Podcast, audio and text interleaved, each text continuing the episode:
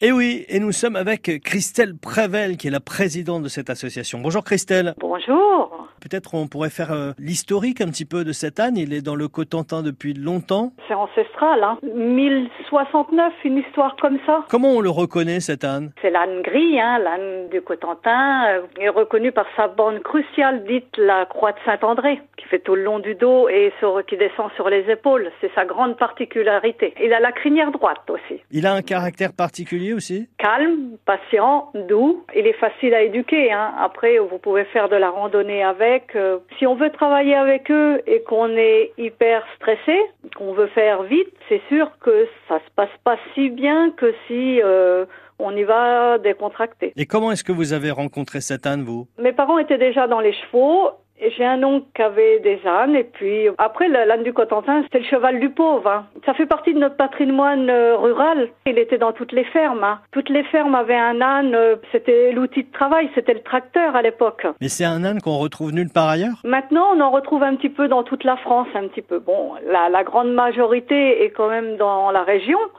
On en retrouve en Bretagne, dans le centre de la France. Et c'est quoi le rôle de votre association c'est surtout protéger, sauvegarder et promouvoir la race de l'âne du Cotentin. On accompagne aussi euh, les éleveurs dans la diversité génétique. Mais et comment- puis on essaie de valoriser nos ânes à- grâce à l'utilisation, la randonnée. Maintenant, il y a des gens qui transforment le lait, des produits euh, cosmétiques. Pour promouvoir la race, on fait des concours. Et puis, euh, on fait aussi des randonnées. Vous êtes combien dans l'association On a à peu près 120 et 150 adhérents. Et donc c'est tous des passionnés de l'âne Voilà. du Cotentin. Voilà. C'est différent que les chevaux, les ânes, déjà, à la base.